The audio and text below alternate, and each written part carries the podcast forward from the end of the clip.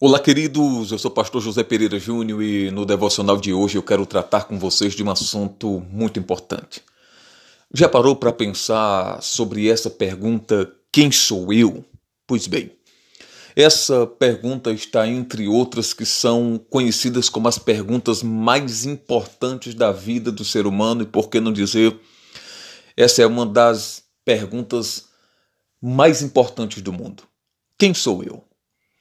Quando nós analisamos para essa pergunta, primeiro ponto que nós vamos observar é que raramente alguém para para falar sobre isso.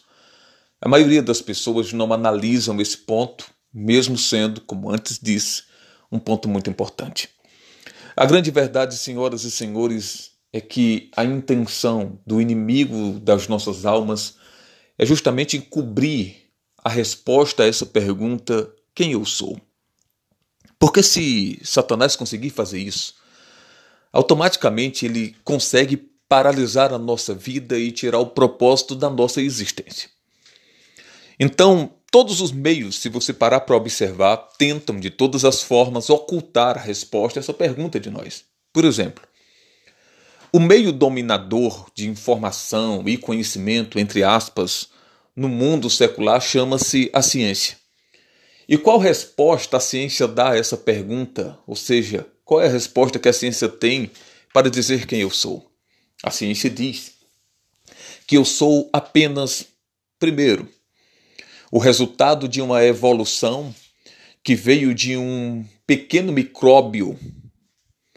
Isso mesmo, um pequeno micróbio, um ser unicelular no fundo dos oceanos alguns bilhões de anos atrás. E eu sou nada mais, nada menos, segundo a ciência, que a evolução desse ser, que foi evoluindo, evoluindo, evoluindo, até se tornar uma salamandra, que foi evoluindo, evoluindo, até chegar em quem eu sou hoje. Resumindo, a ciência faz questão de tirar quem de fato eu sou e explicar apenas o quão pequeno eu sou e tira completamente a importância do meu ser. Se você parar para observar a, a mãe de todas as perguntas que a filosofia não vai ter uma resposta clara, mas dentro da resposta filosófica, você apenas é. E apenas isso. Não tem um sentido para isso. O que a filosofia vai dizer é justamente isso: não há um sentido para a vida. A vida apenas existe e eles não sabem porquê, de onde veio nem para onde vai. Mas a grande pergunta que fica, se você parar para observar, é: mas na verdade quem eu sou? Segundo a legislação do seu país, você é um cidadão que tem um endereço, que nasceu em um determinado estado, um determinado município, aliás, que faz parte um estado, que faz parte de um país. Por isso, você tem um documento chamado identidade. Identidade, na verdade, mostra apenas você como cidadão, mas a pergunta ainda fica em aberto: quem na verdade eu sou? Agora sim. Se a filosofia é a mãe de todas as interrogações e indagações, a teologia é a mãe de todas as respostas, porque a teologia tem a verdade, que é a Bíblia Sagrada, como seu fundamento. Teologicamente falando, eu quero, em poucas palavras, dizer quem você é.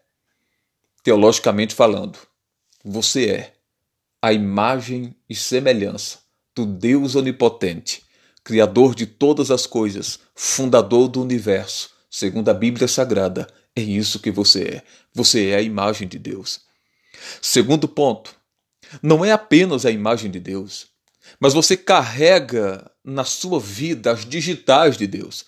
Porque, diferente de todos os animais que existem na terra, de toda a criação que Deus disse apenas exista, usou apenas o poder da Sua palavra, quando foi para criar o ser humano, ele se materializou e ele moldou o homem com as suas próprias mãos, ele moldou o ser humano com as suas próprias mãos. Quem você é? Você é a imagem do Deus invisível e carrega em você as digitais dele porque ele fez com as suas próprias mãos. É por isso que você tem uma diferença enorme dos animais irracionais, ou seja, você é racional, você consegue raciocinar, coisa que nenhum outro, nem um outro ser da criação consegue. Por quê?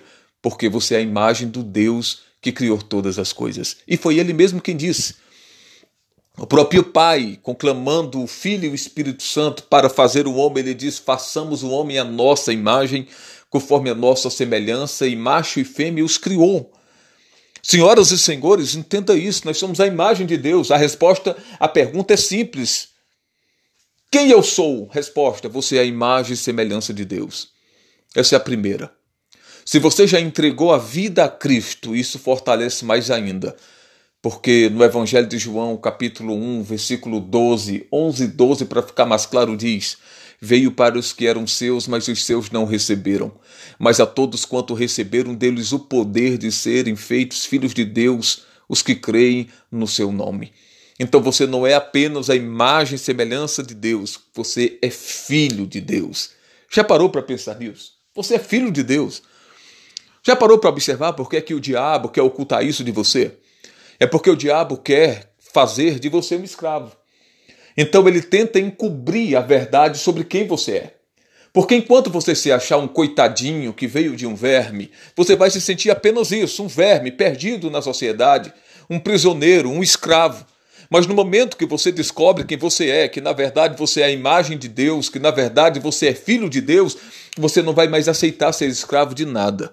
Você não vai mais aceitar que as enfermidades escravizem, que os vícios te escravizem, que os pecados te escravizem, que as pessoas te escravizem, porque você vai olhar para tudo isso e vai dizer: Eu sou filho de Deus. Jesus já levou sobre si tudo aquilo que me aprisionava e hoje nele eu sou livre. Satanás quer que você viva uma vida toda enganado, sem saber quem é, para que ele possa ter domínio sobre você, porque quem veio apenas de um verme é menor do que o diabo, mas quem nasceu de Deus, foi criado pelas mãos dele, é maior do que o próprio diabo, porque o diabo foi criado pela voz de Deus, você foi criado pelas mãos de Deus. Isso. Quando eu digo que o diabo foi criado pela voz de Deus, para que você não me entenda mal, e eu sei que no meio teológico tem muito isso, eu estou falando da criação dos anjos. Para que os anjos existissem, Deus disse apenas haja, e os anjos existiram. O diabo nada mais é do que um desses anjos caído. Você não, você é filho. E o escritor aos Hebreus, no capítulo 1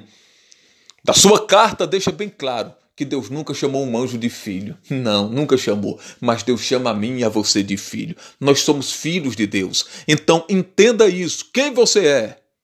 Você é filho de Deus, imagem e semelhança dele. Então, nunca mais aceite ser pesado por nada nem por ninguém. Nunca mais aceite ser escanteado. Nunca mais aceite que alguém te coloque para baixo.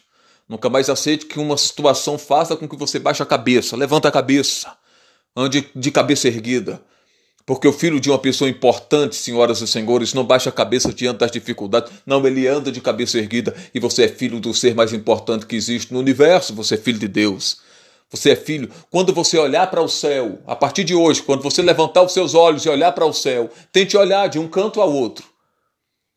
E lembre-se, foi o meu pai que fez tudo isso. Quando você for para uma praia, que você olhar aquele imenso mar, que você olha e não consegue ver o final, lembre-se, foi o meu pai que fez isso. Quando você for para um local de montanhas, que você vê a montanha, a criação, algo tão extraordinário, olhe e lembre-se, foi o meu pai que fez isso. Aí depois você vai lembrar de algo que ele disse a Adão: e tenha um homem domínio sobre toda a minha criação. Pois a mesma coisa Deus disse conosco através de Cristo. Em nome de Jesus, acorde. Você é a imagem e semelhança de Deus. Você é filho de Deus. Amém? Medite nisso, reflita sobre isso. Quem sou eu? Semelhança de Deus, filho de Deus, carrego, a, carrego as digitais dele na minha vida. Amém. A eternidade dele está impressa em mim. Em nome de Jesus, senhoras e senhores, acordemos para essa realidade. Pense nisso, reflita, analise sobre e viva. Afinal de contas, senhoras e senhores, foi para isso que nós nascemos. Pense nisso.